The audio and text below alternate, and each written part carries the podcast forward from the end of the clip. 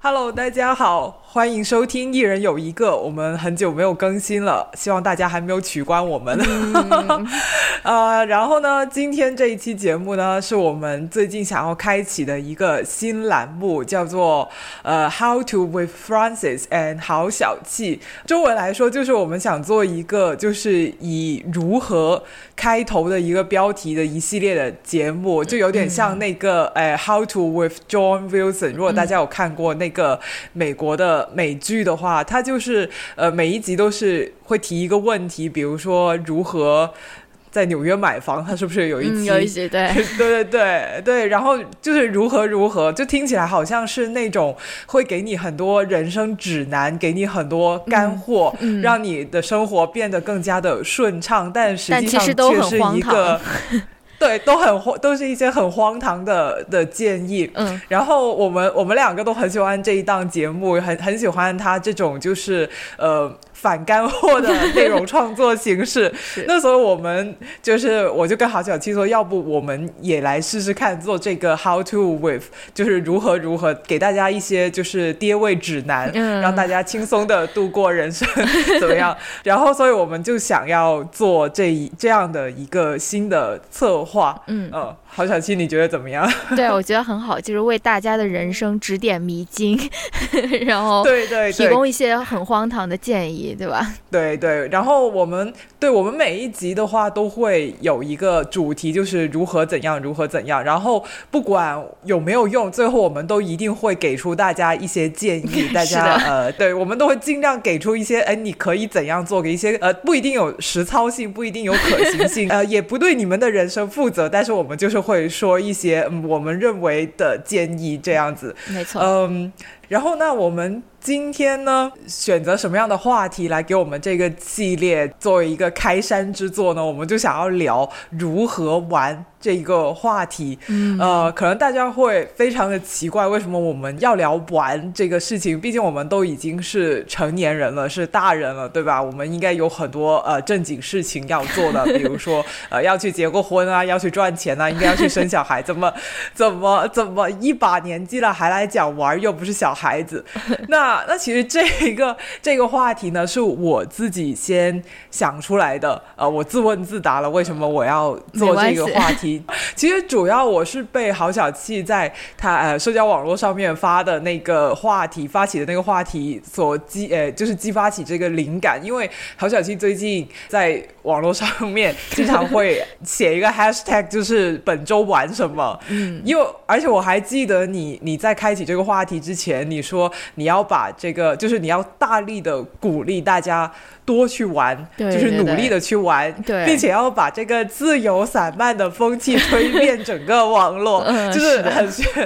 就还好像就说，就你对玩的这个事情很很认真，而且你觉得是一个很值得大力去鼓励的这样的一个事情。然后我我觉得这个事情本身就引起了我的兴趣，因为呃怎么说呢？我觉得在我们很多人的。心里面可能都会觉得说，虽然每个人都爱玩，但是大家。不会那么好意思大力提倡，就说应该玩，就没有人敢这么大张旗鼓的去说这个这个事情，这是其一。然后第二个就是最近我也听说了一个新的词，叫做玩商，就是玩就是玩耍的玩，商就是情商智商的那个商，就是对，就是姜思达他不是有一期 DV 计划，就是采访了黄觉嘛，然后那一期的那一期的标题就叫做玩商冠军，然后那是我第。一次听说“玩商”这个词，那那那一期节目大意就是说，他去采访了黄觉的黄觉，他本身就是一个生活很有意思、很丰富的人，他什么都玩，就是他尝试很多东西，做饭，然后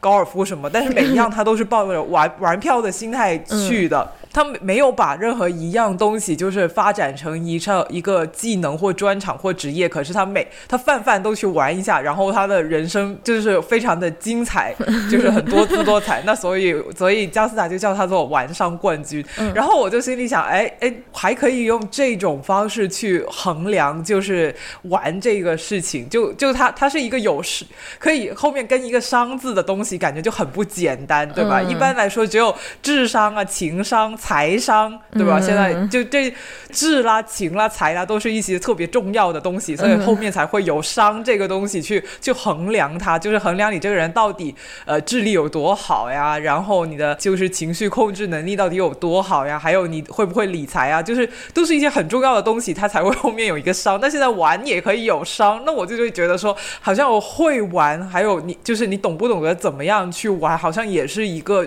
逐渐引起了大家重视，或者说觉得是一个挺重要的事情。嗯。那那所以我觉得说，哎，那要不我们来聊一下，就是如何玩这一个话题。嗯那我想先采访一下郝小七，就是你当时是为什么想要开启这一个 tag，就是要列每周玩什么，然后还要鼓励大家一起玩，要一起自由散漫，你当时是怎么嗯。想的呢？对对对，那个 Francis 其实说的是我的长毛象了。我在长毛象上每周嗯会列一个 flag，、就是这周我要玩什么东西。然后当时嗯为什么想要开启这个标题呢？就是因为我觉得前一段时间我太努力了，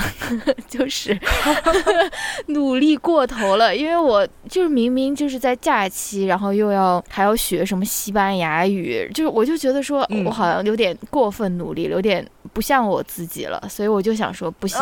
我要开辟出一些时间来玩，你知道吧？而且，嗯嗯啊、而且我有在小红书，因为我 大家知道我已经小红书沉迷快快要一年了，一年了。然后呢，我在小红书上面经常就能看到。就是那种自律 vlog，你知道吗？除了那种自律 vlog 以外，小红书上还有一个什么东西呢？它是有那种呃直播的，然后有很多人，因为我这边是有时差嘛，然后我比如说下午五六点钟，我打开小红书，我就可以看到有些人他在直播，他凌晨五六 点起刷牙洗来，脸吗？不是不是，他要学习，就是要么是看 Oh 书要么是学习，反正做笔记，就说 跟我一起学习，然后就五点钟就每天打卡的那个，然后我就觉得说。不行，我要对冲一下这种 这种风气，你知道吧？真的太卷，太太努力了。然后我就想要效仿这种每周开始的时候给自己列一下这种这一周我要干什么这种工作的目标啊，或者是奋斗目标之类的。所以我就想说，哎，我要列一下我每天的我每周都要玩些什么，对冲一下这种卷自己的风气吧。而且我也非常同意你之前说的，说就玩并不是一个要去挤时间要去做的事情，而是 而是玩应该是是一件正事，就是他不它它不应该是就捎带去做的那件事情。所以我就想要嗯，就是。一方面也督促一下自己，就是不要忘了玩耍吧。另外一方面也嗯是对冲一下这种太努力、太自律的这种嗯互联网上面的这种不良风气。嗯，你这么一说我就理解，其实就是一开始你是想要追求一种就是。工作跟生活的平衡，就是不要嗯太过沉迷于工作，因为 我不知道你会不会这样。就是我有时候就是，就其实我是一个很容易陷入那种有毒生产力的人，因为如果我在做一样我喜欢的东西，不管它是工作也好，还是我的我自己的爱好也好，嗯我都很容易会卷我自己。一旦我、嗯我我通过日我我喜欢更就可以看出来。就是就是我会，就是我有时候觉得，就是你做的那个事情，假如说它是工作了吧，嗯。就是它它带给你我的那种成就感，有时候就像鸦片一样，是会让人上瘾的，就就会觉得很，如果那个事情你觉得给你特别大的意义，你享受到很多乐趣，你就会觉得很嗨，然后我就会希望一直嗨，一直嗨，然后就明明是应该一个轻松的或者说松弛有度的去做这个事情，就逐渐变成了越来越卷，越来越卷，越来越卷，结果结果后面就可能变得很累、很疲倦，没有没有那种就是说觉得轻松的那种感觉。明白所以我觉得我非常能理解你说的那种，就是过分努力了，所以要提醒自己应该要适当的去玩跟放松的这种。需求，但是我没有想到你还想要去对冲小红书上面的那种自律博主，那你没有了。不该发长毛像你，对你要直接在小红书书。上面 对的，对直播自己打游戏，直播自己玩那个没有绑定手机，哦，所以我小红书不能发言，只能看。所以啊，anyways，哦，好，那那我们我们接下来就开始正式的聊我们到底玩了些什么吧。呃，那首我知道小好小气是有喜欢玩游戏，还有、还有喜欢玩什么？玩狗算玩吗？你觉得？算了，那你分享一下你平时喜你平时喜欢玩些什么吧？嗯，好的。我就是回去回头看了一下我那个长毛象上面发的那个内容，然后我就大概总结了一下我喜欢玩些什么。就是如果是待在家里面的话，那肯定就是跟大家都差不多，看剧、看电影，什么看 Netflix、听歌、打打游戏、看书。看书算是玩吧，就是如果看那种不需要录播课的书，可能 可能就算玩。还有不需要写论文的。呃，对对对对对。呃，如果朋友来家的话，可能就会打牌或者打麻将。然后我今年暑假其实还想，本来想买一个缝纫机，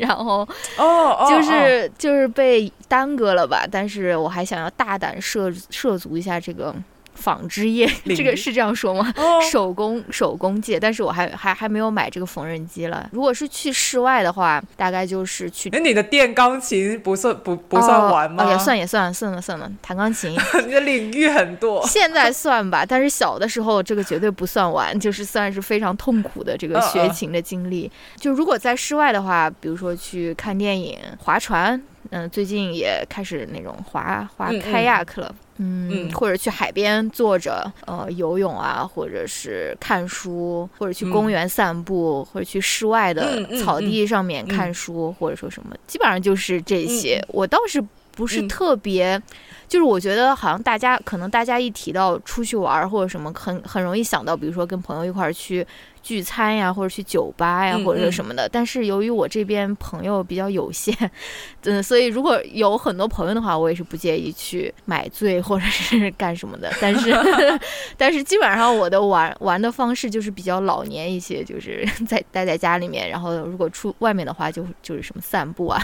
看书啊之类的。嗯嗯，对。那你呢？我知道你是喜欢爬山啊什么的。嗯，我也不知道能不能说我喜欢爬山，毕竟我就一个多月没有去，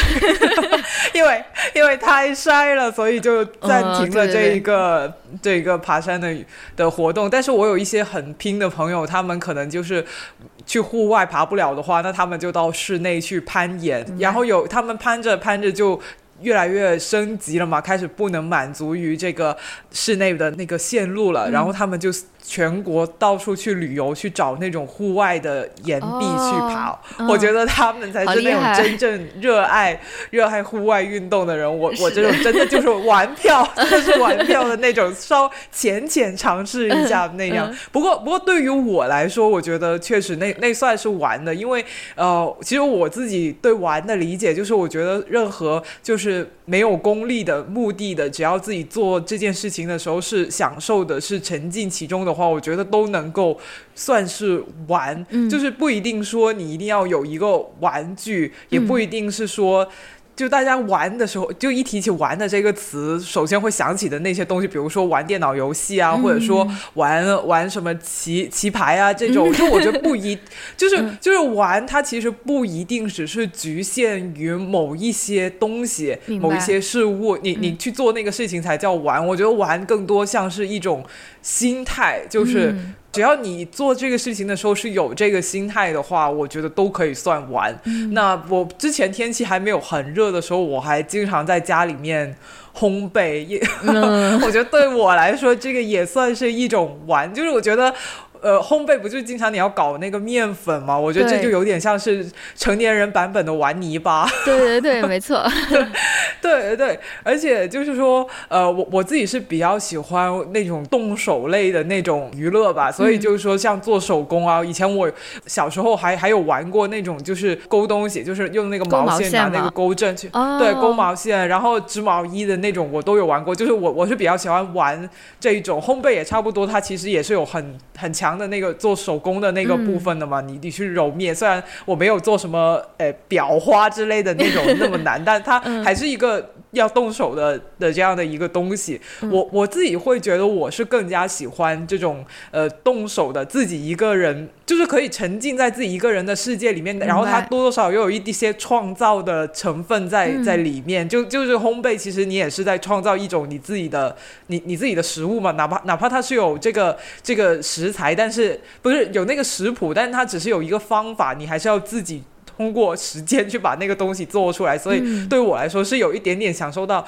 这个创造的乐趣在里面的。但我自己不太喜欢玩的那种类型，就是竞技类型的，比如说像像打牌一定要分个输赢，或者说拼个手速那种，我我那种会让我感觉很紧张，就是我我很怕被人比下去，然后我又我也不是那种就是说反应特别快，或者说特别机敏跟聪明的那种人，比如说像玩这种棋牌类啊这种游戏的话，我觉得就是它肯定是有策略跟跟有规律的嘛，然后你作为一个玩家，你肯定要是尽快去找到这个游戏的规律跟策略，通常谁先找到了，他就先占得了这个先机。嗯，然 后然后我我就不是那个能够很快的就找到规律的那种人，或者说我一想到，其实我是要跟别人。比赛这个谁谁先找到规律的？我一想到这个，我就会很紧张，我就担心万一他比我先找到了，那其实我找到规律了也没有用啊，因为他已经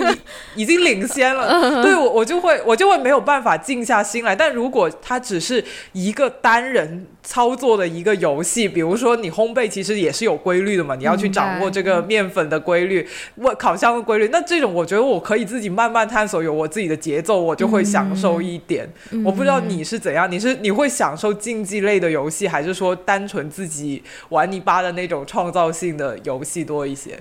嗯，我是觉得我好像两种都玩过，因为毕竟我也是经常跟朋友打牌的。打牌我们也没有说是要赌钱呀，或者说什么，而且好像朋友之间都比较熟悉了，好像没有特别多的那种竞争的那种感觉吧。但是我确实在想，说我如果打游戏的话，我确实是不太喜欢那种。对抗型的，就是那种对打型的那种游戏，我知道很多人很喜欢，比如说，就或者两个角色在那边打呀，然后就那边狂按。我我是比较喜欢，就是那种开放世界，你自己可以按照自己的节奏去那种探索呀，或者说什么的那种游戏。就是我我明白，就是如果嗯玩那种对战型的那种游戏的话，是是可能会就是越玩越紧张，越玩越焦虑，就是没有达到这种放松的 这种效果的。对，嗯，是的。嗯，对对对，好，那我们讲完我们各自喜欢玩什么以后，我觉得很重要的一个部分，这一次我们的节目就是就是在我们开始正式的给一些爹位建议之前，我们先要给大家论证，就是这个玩的合法性到底是什么？嗯，对，就是我们为什么要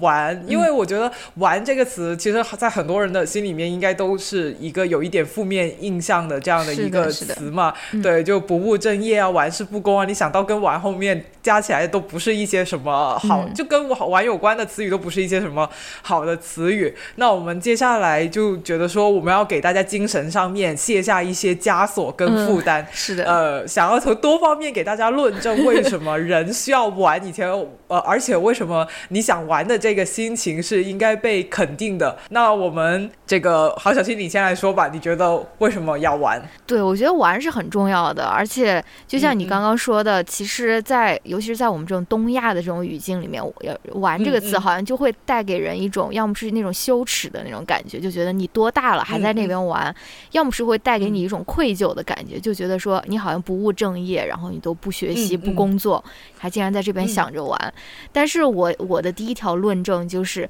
你你如果想要更好的工作，你如果想要更有效率的工作，那你必须要玩，就是玩是一种。休息嘛，是一种对大脑的一种休息，然后你的眼睛也需要休息，对吧？你就是 你现在很多人玩跟工作都是一样的，都是对着屏幕。也是 这个论证好像有第一刚开始就有点垮掉了，没有关系，没有关系，反正你大大脑和眼睛都都都需要休息的吧。所以你如果想要更高效的工作，你就必须要休息，对吧？就是玩这件事情，它非但不会影响你的效率，反而会让你更加。有效率，这个就是我的一个论证的一个第一点，因为我我也之前在我不知道，应该是要么是在不丧，要么是在这边推荐过很多次两本书，一个叫 Do Nothing，一个叫 How to Do Nothing，就是基本上就是告诉你说你可以什么都不做，对吧？就是你。不做不做任何事情，或者说你休息，或者说你去玩，你不做工作相关的事情、学习相关的事情，是非常非常具有合法性的。而且这个不仅仅是对于你自己大脑和眼睛的休息，然后说到更大一点的话，也是对于整个这种资本主义对人的异化的一种抵抗，对吧？这个我们后面再说了。这个就是我的 第一点，就是嗯，你其实越玩才能够越好的工作，对。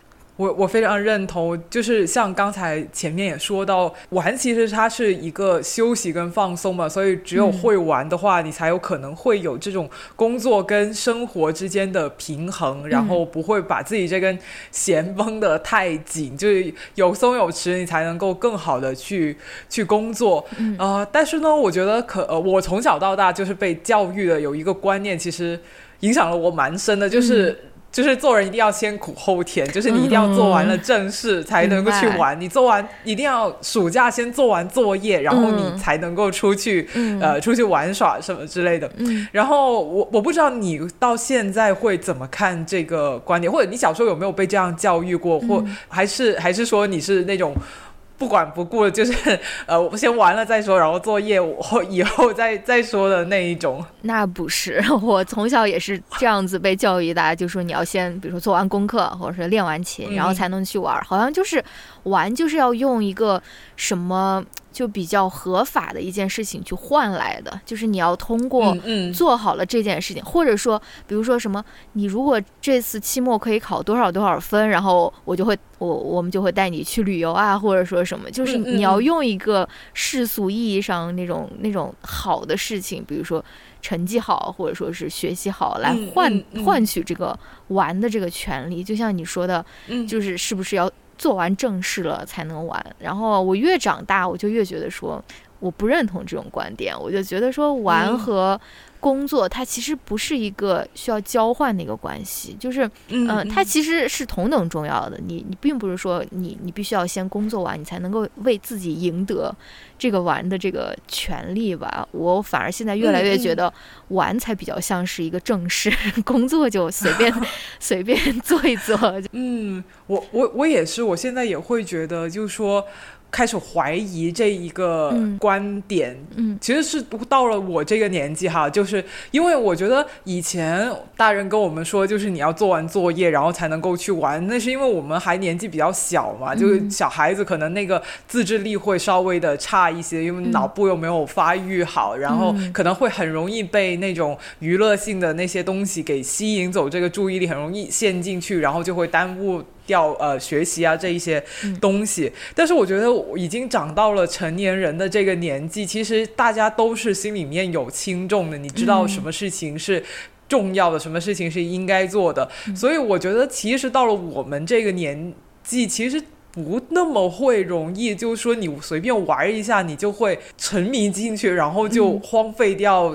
那些就是比较重要的事情。我觉得这个我们已经长大了，不是那样的人，所以可能这个观点不再适合这样成年之后的生活。而且另一方面，就是说有有的时候我就会有一种，比如说呃，如果我是打算先做完正事再去玩的话，我会有一种挫败感，就是说，比如说如果我今天的工作好。很没有成果，就是很挫败，没有任何推进。那那个时候，我经常就会有一种感觉，就说我我不值得放松，我不值得休息，因为我的这个正事没有做完，他没有做出一点什么东西来，那那我就不能够去玩。结果我就变成了继续卷自己，就去做做那个事情，结果就是会让自己变得很累很累。然后我就会开始就会觉得说，好像这样的一种思维或者说这样一种工作的方式是不太。对的，然后我最近有一个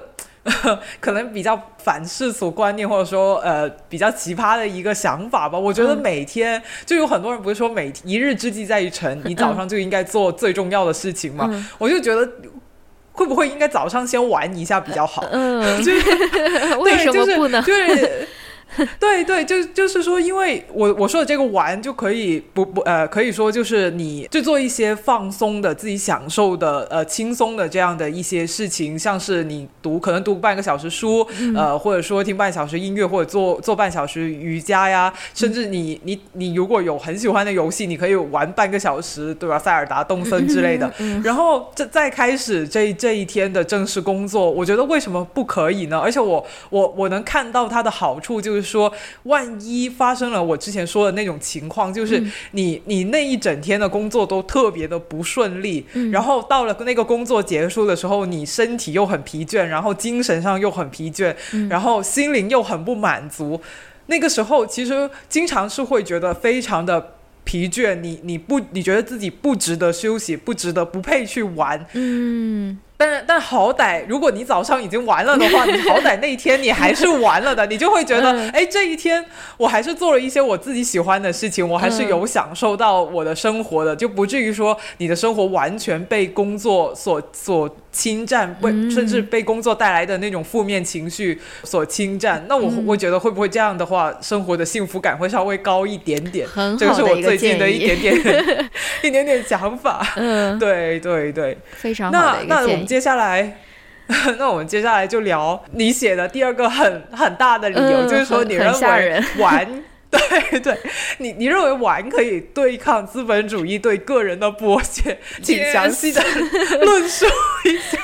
对啊，我觉得，我觉得这个是听上去很吓人，但是确实是这样的呀。因为我们现在的很多对于工作或者是对于学习的这种迷恋吧，或者其实都是一种异化，都是资本主义对我们的异化。资本主义告诉我们说啊，你要努力工作，你要完成怎样怎样的这种 KPI，你的人生才是有价值的，或者说你才是一个有价值的人。这个其实就是就是资本主义对我们的异化嘛，对吧？就是嗯好像在这种资本社会里面，什么事情都要那种效率优先，就就是你要嗯先、你要先嗯工作，你要先把你的这个工作的价值给达到，你这个你这个人才是有价值的。但其实不是这样子的，就是我们的价嗯值其实不需要通过工作来体现，对吧？我们可以通过很多其他的方面来体现。所以这个就是我的意思，呃玩儿其实就是一个与工作相相反的一件事情嘛，就是嗯，不工作嘛，对吧？就是通过 不工作，通过去减少那个工作的这个量而反抗，就是在这这种非常微小的方面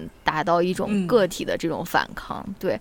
而且我觉得现在，就像你后面有一个很好的问题，就是玩儿是不是一定要花钱，对吧？就是我觉得这个资本社会还有一个问题，就是它它要商业化每一寸的土地，所以很多时候我们如果要去玩儿或者说不工作，那意味着我们要去另外一个场所去花钱，就是去消费嘛。对，所以我就我就也想说说玩的这个场地，或者说不花钱就可以玩儿的这个场地，现在是越来越少了。就是这种公共的这种空间，你可以不用花钱。是的，是的不用，消费你就去玩的这个地方，真的越来越少了。所以应玩尽玩，在还在在还可以有这种公共空间的时候，就是要还是要多去占占有它，多去就是利用它。嗯。对，其实其实这也是我们为什么会想要去组织或者说参与这种户外运动的一个原因，就是嗯。也是因为城市里面这种公共空间，就是不花钱的公共空间越来越越少了。嗯。所以就是我们只能够到山里面 去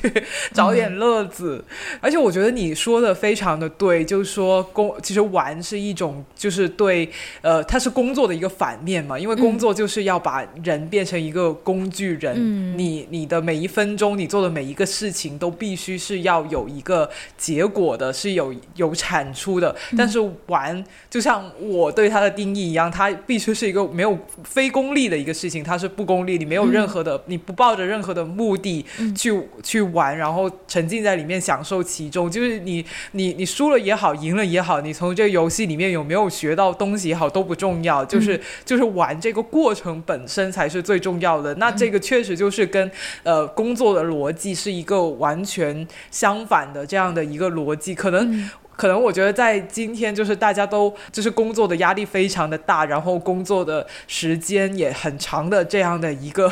当下里面，可能在我游戏当中，在玩玩这个游戏不是指那种就是电子游戏，游戏就是嗯广义，就是广义上的那种游戏。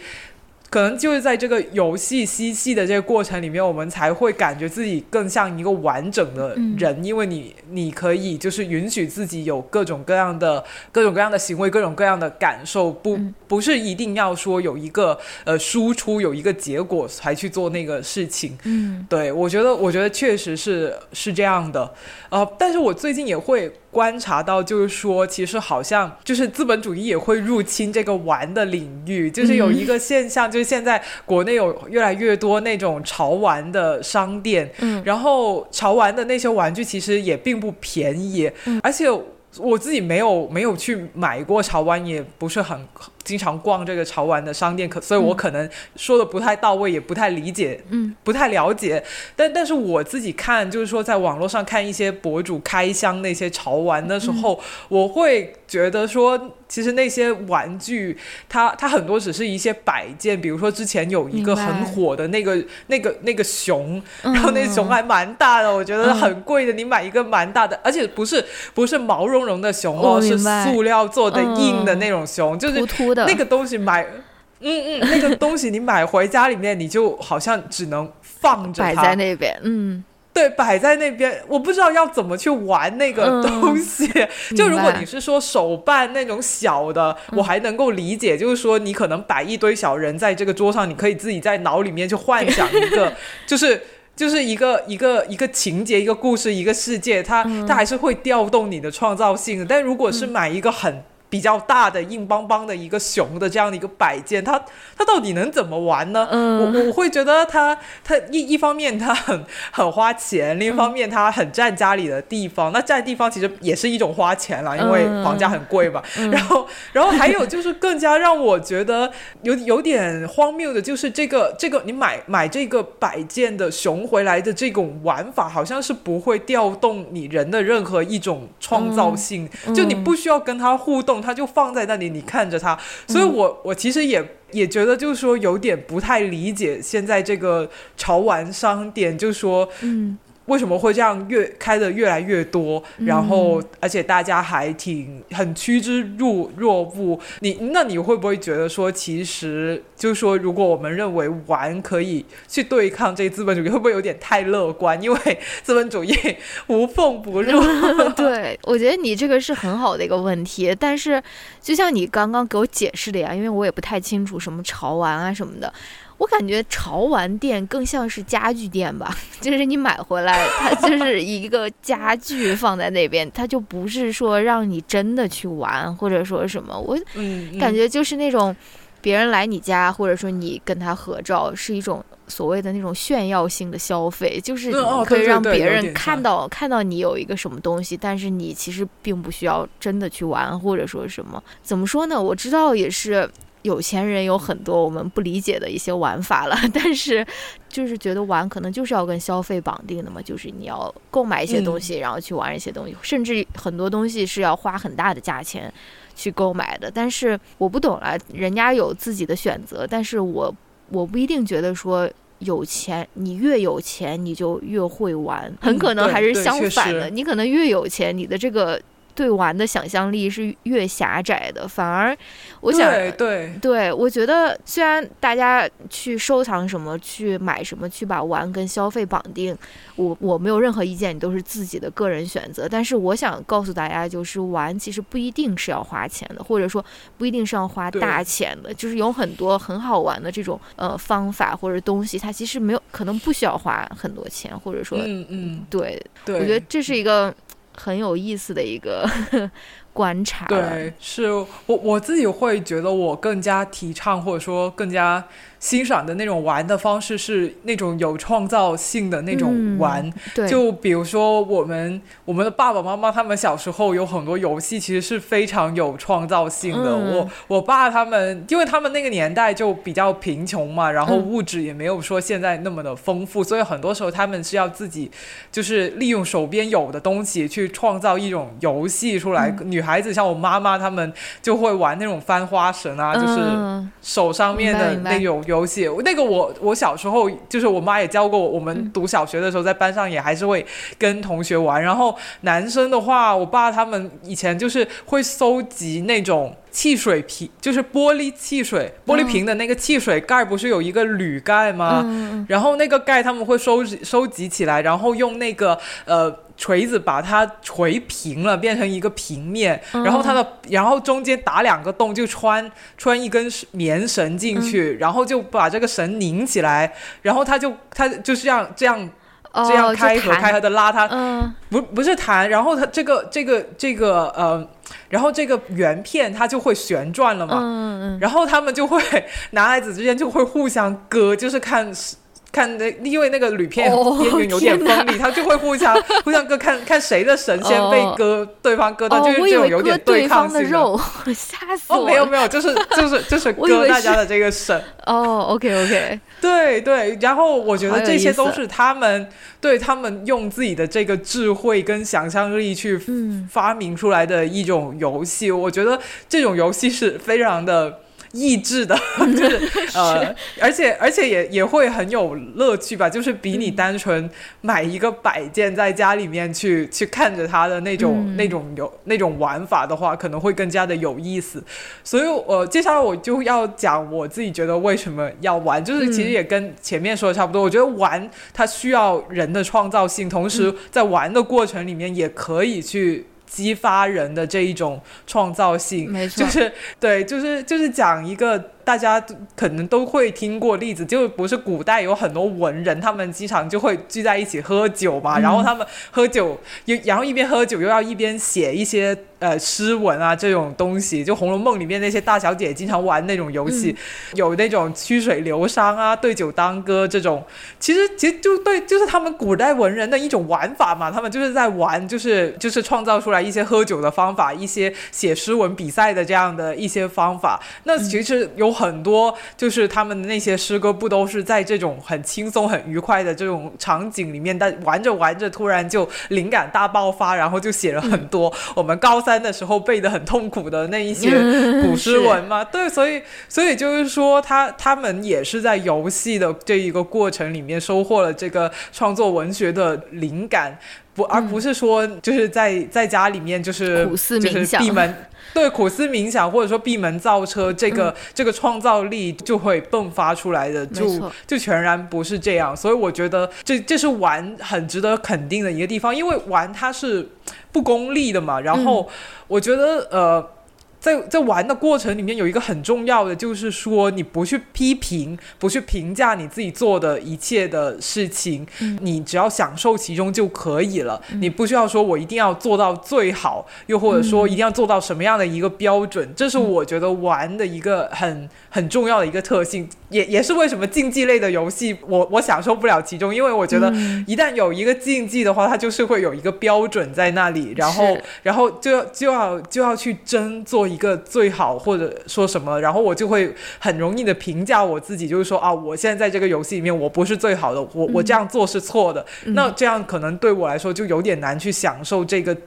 自由自在的这个玩的乐趣了，所以就是这样。我觉得玩是可以激发人的创造性的。你来说最后一点，最后一点感觉很适合你来。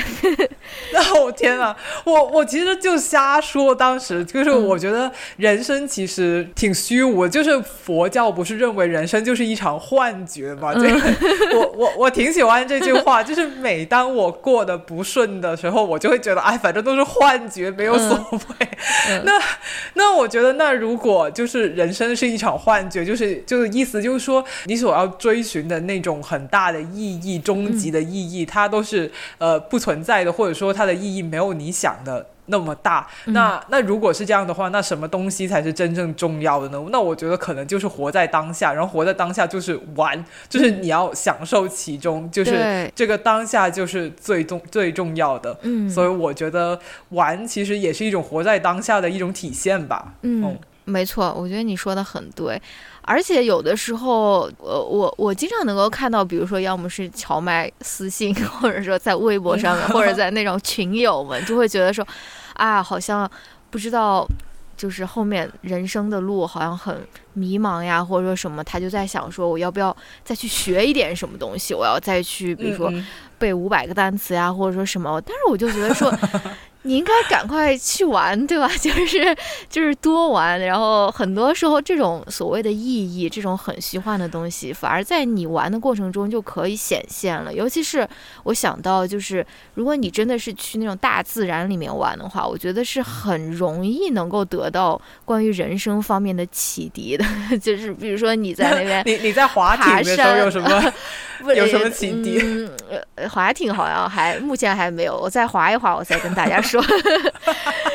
就是就是爬山呀，或者说是那种 hiking 的时候，你会觉得说啊，好像我到底是在干什么，对吧？就是大自然好像特别的广阔，特别的那种很大，然后这些树啊，这些山都在这边存在了多少几百万年了，或者说什么的，而人人就是显得特别渺小啊，或者什么。我觉得反而是能够帮助你去思索一些跟意义相关的事情吧。所以就是我就觉得，与其你要去思索这个人生的意义是什么，不如你先去玩一玩再说。就是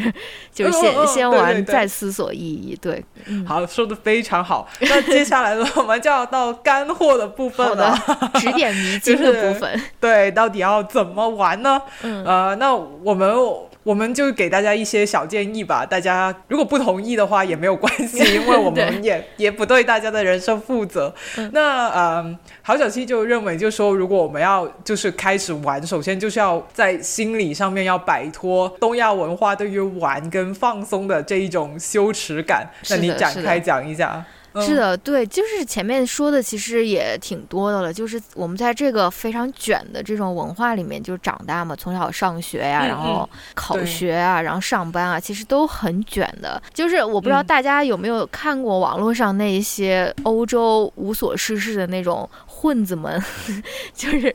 就趴在那个房顶上面，就是晒太阳，就什么都不做，对吧？就是就晒在那边，大家就觉得说，哎，好像每一次什么天气好的时候，房顶上面就会长出一些呃欧洲人啊，或者说什么，就是他们好像也没有说觉得就这样子什么也不干是有任何问题的。对，但当然我不是说他们没有。就是谋生的手段了，或者说是他们肯定也是有打工啊，或者什么的。但是，这种长时间的放松对他们来说，嗯。长时间，我意思就是几个小时，几个小时，什么事情都不干的这种事情时候，好像他们也不会觉得非常的羞耻或者说什么。所以，我的第一条就是非常干货的建议，就是希望大家都从心理上面摆脱对于玩的这种羞耻的感觉。就是玩其实是很重要的一件事情，而且不要觉得很羞愧。然后，它其实是一件正事，而且它不是一件需要去赢得的事情。不是说我必须要先拿到一个呃月度最。最佳员工，然后我才可以去 给自己什么放个一一天的假，或者说什么。我觉得大家都是要在这个资本主义社会下面，我们都要 通过每分每秒。所以，我我也非常提倡大家摸鱼嘛，就是上班的时候摸鱼，其实跟玩是一个道理，就是抵抗这个资本主义对我们的这种异化，对吧？就是首先要从心理上面摆脱这种。对于玩的这种羞耻的感觉，对的，我很认同。就是我觉得玩应该变成大家的一种生活方式，而不是说它是一个可有可无、随时可以被删除，就是从你的日程里面删除的这样一个东西。不是，它就玩，它没有前提条件，不是说你必须要做到什么什么你才能够玩。相反，你应该记住，你每天都至少要有一定的时间在玩，这样才能够保证你是一个就是心智还有情绪方面都比较。稳定的这样的一个一个人，对他，他对你的正常运作来说是非常重要的一个事情。然后我就想再给大家一些，就是嗯，植入一些呃危险的思想，让他大家更加的觉得玩是一件正事。嗯，就是我我我自己会发现，其实我们的文化里面是不会定义什么是玩的，玩是不会被。定义就说，哎，你做什么事情玩？我们只会定义，就是说什么事情是正事。比如说，可能在你小小时候，就是读书是正事，考一个好成绩是正事，考一个好大学是正事。然后除了这一个正事之外，所有的一切其实都是玩，对吧？就可能，而且所以这个玩的什么到底是玩的话，其实是随着这个正事是什么而改变的，可能。你高一高二的时候，你爱读小说，但呃，父母会认为那个也算是正事，因为可以帮助你的作文拿到更高的分数。但如果你到高三你还在读小说的话，那父母可能就觉得那是那是玩，对吧？父母老师就会觉得你应该多做几本五三呢，不要只是去读小说。所以，所以就是说，这个这个到底什么样是玩这个东西，经常是。被正式是什么来定义的？所以就是每当我们一想到玩玩都会有一些就是负面的念头，就是觉得我们没有在做正事，我们是在不务正业，是在浪费光阴。那其实，如果你要突破这个思维的一个最好的办法，就是从今天起你就开始认定玩它也是一件正事，就是它也是正式的这个部分里面的，就它不再是正式的他者。所以就是对，就是人不玩是会死的，而且另一方面呢，就是 本期的标题，人不玩是会死的。对，然后另一方面就是有很多人担心的，就是玩物丧志这个事情嘛。就是我我觉得我自己个人的看法，其实玩物丧志的罪魁祸首不是因为玩，不是因为玩物，可能是你心里面出现了一些比较大的焦虑或情绪，或者说一些其他的隐秘的心理问题，所以你才会导致丧志这个情况。比如说有些人可就是我认为所有的沉迷的情况，其实都不是那个。就都不完全是那个东西本身的问题，可能跟你自己的这一个心理状态也是有一点相关的，所以你可能是要去，就是要要去呃，就是靠。对，好好的就去关照一下自己的情绪。对，就一般正常的玩哈，不是说玩赌博的那种玩，赌博本身就是会让人上瘾，大家不要赌博，不要赌博。好的，不是不是不要读 PhD 的那个赌 博，是赌博 gamble，大家不要 gamble。好的，哎，对，那接下来我们真的就是要给干货，就是到底可以玩什么，还有怎么玩。然后我们先根据地点来选择怎么玩吧，再。思考发散思考一下怎么玩，然后室内跟室外，然后郝小七，你先来推荐一下室内，你有玩过什么好玩的吗？室内的话，打麻将、打麻将、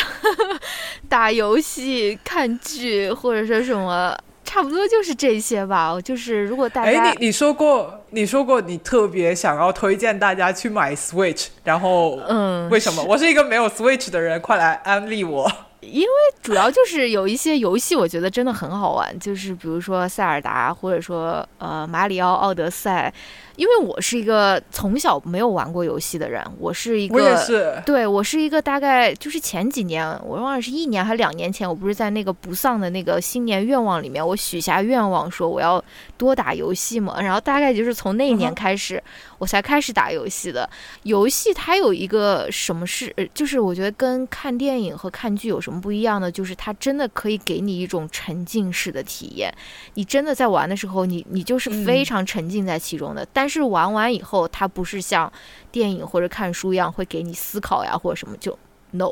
没有，就是没有没有没有。但是你在玩的当下，确实是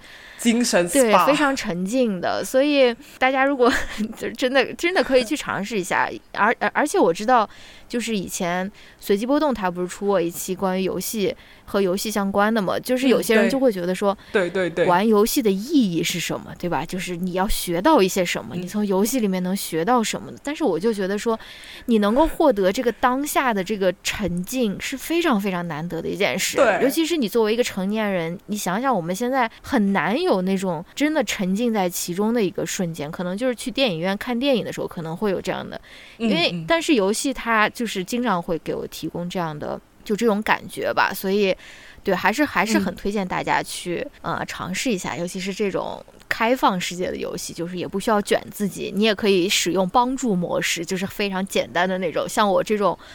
操作不太灵光的人，就是可以可以用帮助模式，确实还是有挺很多东西可以玩的。对，但是像我这样就说打游戏很烂，就经常第一关都过不了的人，到底要如何享受游戏的乐趣呢？嗯。就是你，我觉得应该是任何游戏了，就不光是就不光是打游戏烂或者不烂的人，他对于任何游戏都有一个上手的一个期吧，就是你可能要给自己一个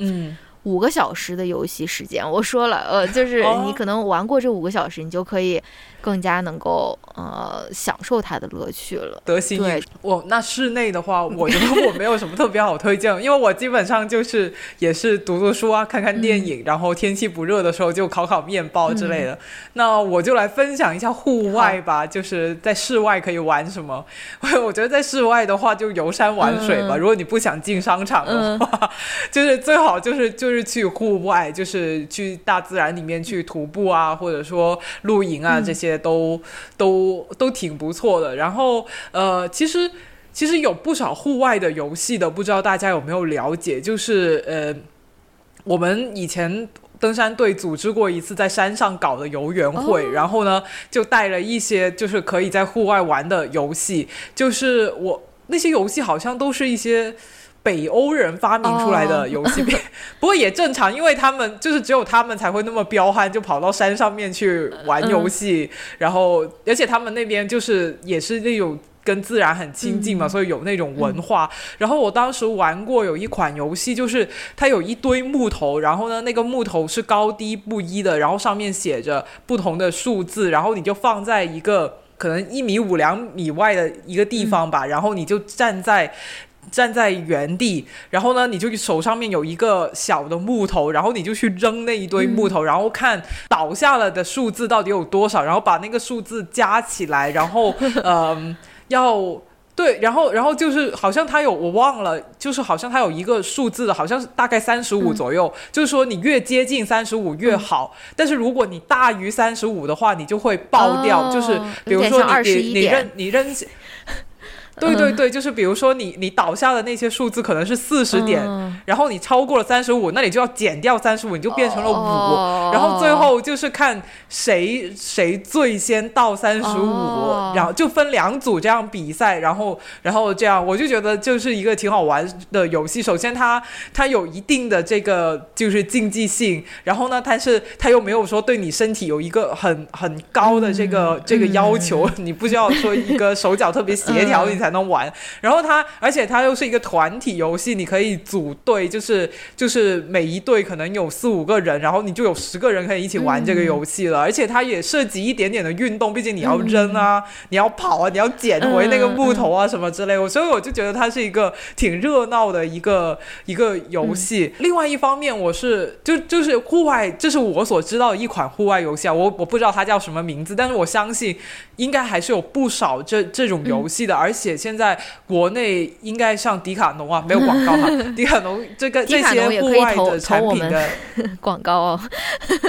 可以可以，就是就是他他会他他们就是迪卡侬，他不仅仅是卖各种运动器材的，就是这种玩具他们也是有有卖的。我我我我们当时就是有一个领队，好像就是从迪卡侬那里买回来了这样的一一款玩具，所以我们一起玩这个。呃，所以我觉得大家可以去留意一下，就是这些户。外的玩具还有游戏的规则，然后还有另外一点就是，呃，我觉得哪怕是很普通的一些事情吧，只要你跑到了山上面去做，你都会觉得特别的有意思。是，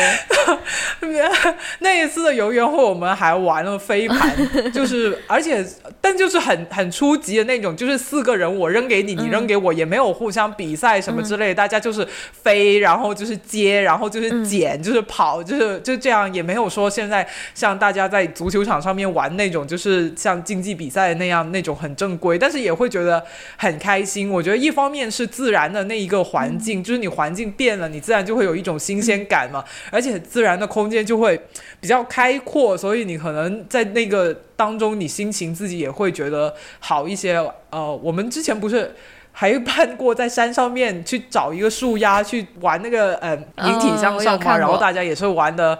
对，也是玩的很开心，就是比比在健身房里面做引体向上要要开心的多。对，所以我觉得可能就是这个环境一改变的话，会带给你的乐趣是多很多。就像现在不是很多人都去那种轻奢露营嘛，glamping 嘛，你看他们在，对，你看他们在 glamping 上面。都做的什么吃啊？就是烤鸡翅、烤烤火腿肠，这这种东西，你平时在家里面你会觉得它很好吃吗？并不会。但是，一旦到了 glamping，你就觉得连火腿肠都比平时香了。就是就是这个道理。就是你只要换一个环境，很普通的游戏都会变得很有意思。嗯，有道理。那接下来我们来根据人员来分。分划分一下可以怎么玩，跟朋友玩，还有跟自己一个人玩可以怎样玩？嗯，对我其实已经说了挺多跟朋友可以怎么玩玩的这个这个思路了吧，就是打牌对吧？就是，呃，但是我想我我想给大家推荐另外一个跟朋友跟朋友的玩法，就是邀请朋友来家里面各玩各的。就是你们你们不一起玩，就是你们邀请他来，就是互相陪伴，但是朋友可以玩他想玩的东西，比如说他可以看书或者是玩游戏，然后你们不一定一定要就是凑在一起，然后做一个集体的活动。就是如果朋友来家里面可以各玩各的，其实也挺好的，但是。对，但是这种好像对朋友的要求就比较高，朋友就是要那种比较自在的，就不能是。就是有点拘束呀，或者什么。就是如果你有这种老朋友的话，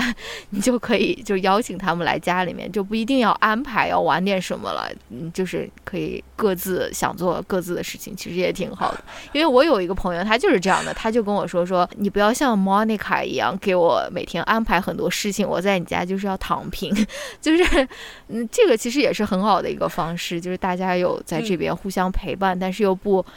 就是硬逼彼此去融入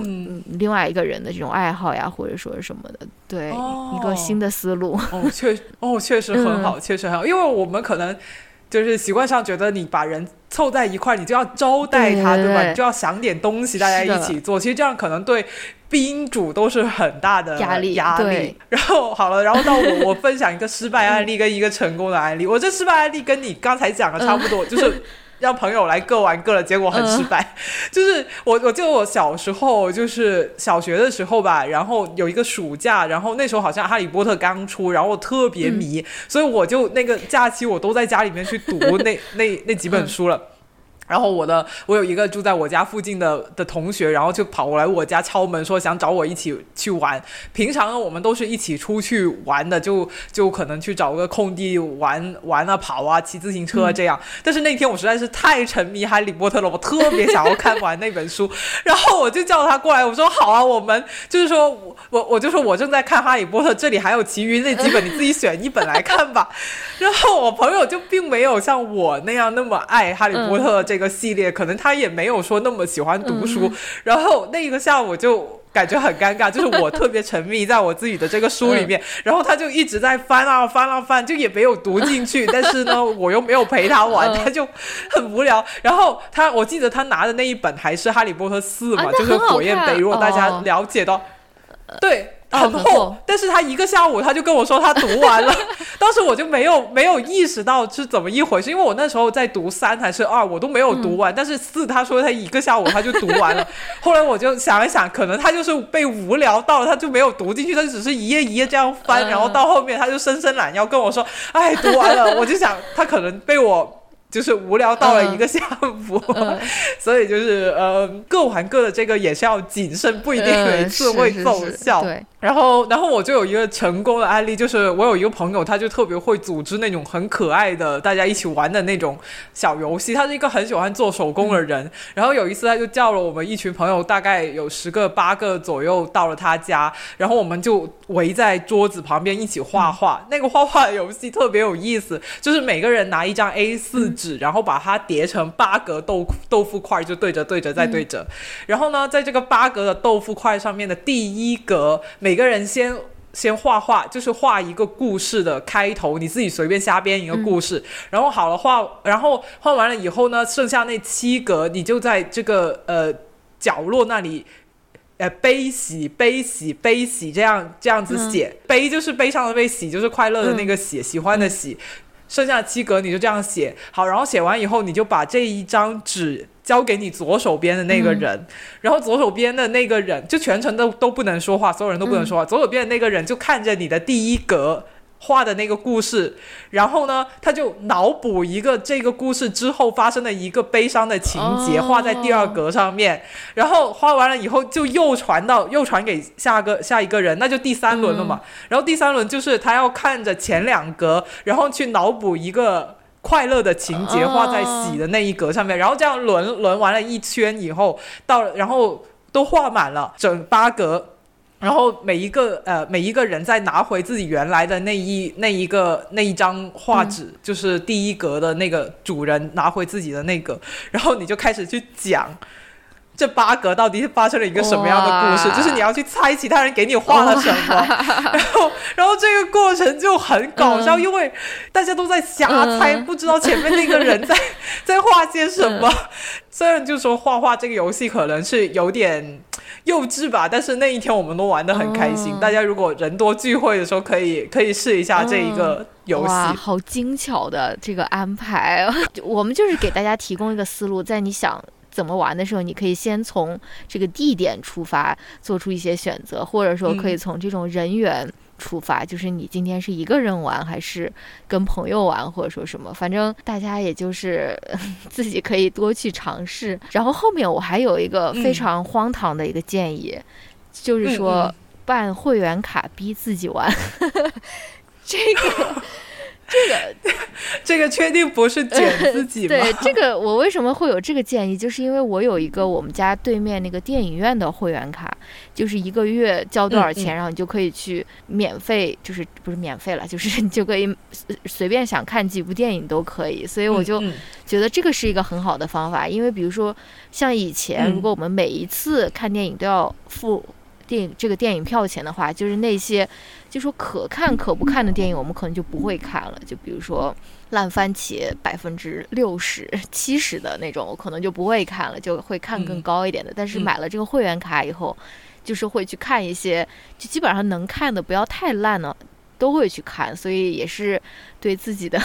一个激励，就是不要浪费这个这个会员卡的钱。所以，嗯嗯嗯，我觉得确实是这样，因为我我这个夏天我也办了游泳卡，哦基本上也是为了让它回本，就是不要亏，所以我就经经常的去游泳。嗯确实确实有这个金钱的的压力在那里的话，你会对玩这个事情更加上是心一点的，。是的，那最后要不说一下，就是简单说一下怎么挤出时间玩，嗯我就感觉你你很会，因为 你可以一边打游戏一边看综艺。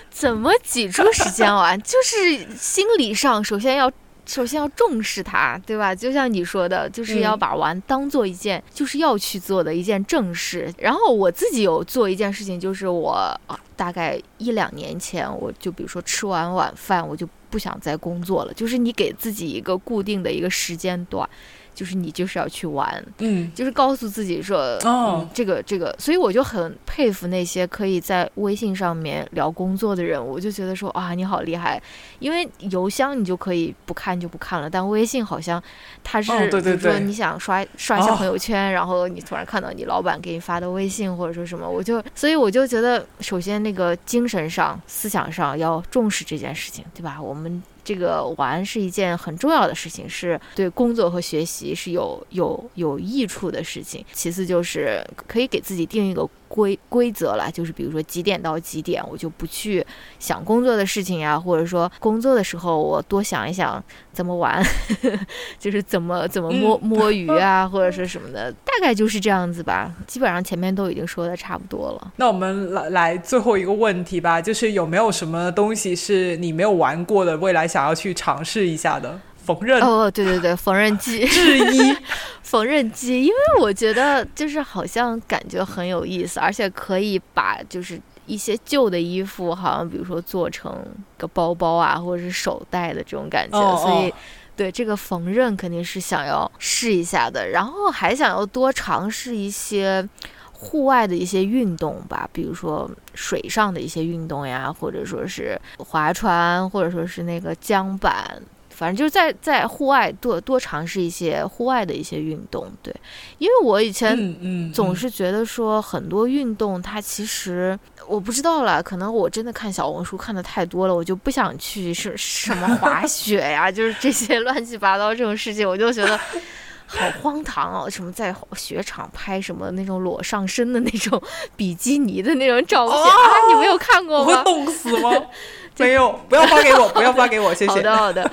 我就，但是我怎么说，我还是想要多尝试一些，尤其是多尝试一些成本比较低的，不需要花很多钱去购买很多昂贵的装备的一些户外的运运动。对对对，尤其我现在住在这嗯个沿海城市，所以我就想说，可以多尝试一些水上的运动呀，或者说是类似冲浪吗？冲浪，冲浪也冲浪太中产了，不还还好。我其实还蛮想尝试一下冲浪的，但是好像没有一个很好的机会，后面可以去。因为这边其实没有浪，就是它的虽然有海，但是浪不大。明白，对，所以就是也不是每一片海滩都能够冲浪，就是冲浪对那个那个沙滩要求挺挺高的。是的，我的话可能是攀岩吧，因为我身边有挺多朋友都在攀岩，就是而且他们越攀越高级，然后经常都会说拉我去尝试，但是我我我这个人真的就没有那么喜欢做运动，然后呢，呃，如果如果让我去尝试一个新的运动，我就是内心会有很多呃，就是犹豫啊，或者说什么呃之类的，而且听说攀岩会很痛，就是我很多攀岩的朋友越是享受的那些手都起茧了，就一开始就磨到就会磨到掉皮，然后怎么熬过来呢？他们就说就一直掉，一直掉，掉到它起对起茧为止。而且而且攀岩也会对这个背部的那个肌肉有很高的要求，而而一般人其实背部都不上肢跟背部都不是特别的有力的嘛，所以我就会觉得这个是一个有一点痛苦的过程，所以我就。没有去，没有去尝试，但是我觉得它是一个我想要去尝试的东西，希望未来可以去去去去攀岩馆至少试一次吧，今年之内吧，给自己立个 flag。好的。好，那我们这一期如何玩也聊得差不多了，不知道呃有没有打开大家对于玩的一些思路，或者说让大家更敢玩了呢？希望希望有有对大家一点一点点。帮助吧。那如果大家如果是说呃有什么好的玩的建议啊，或者说你曾经有玩过什么很好玩的东西，也欢迎大家到小宇宙还有微信上面呃不是微博上面去给我们留言分享你你有一些很好玩的经历。那我们这次节目就到这里结束啦，谢谢大家，期待我们的下一次 How to with Francis and 好小鸡吧。那再见，拜拜。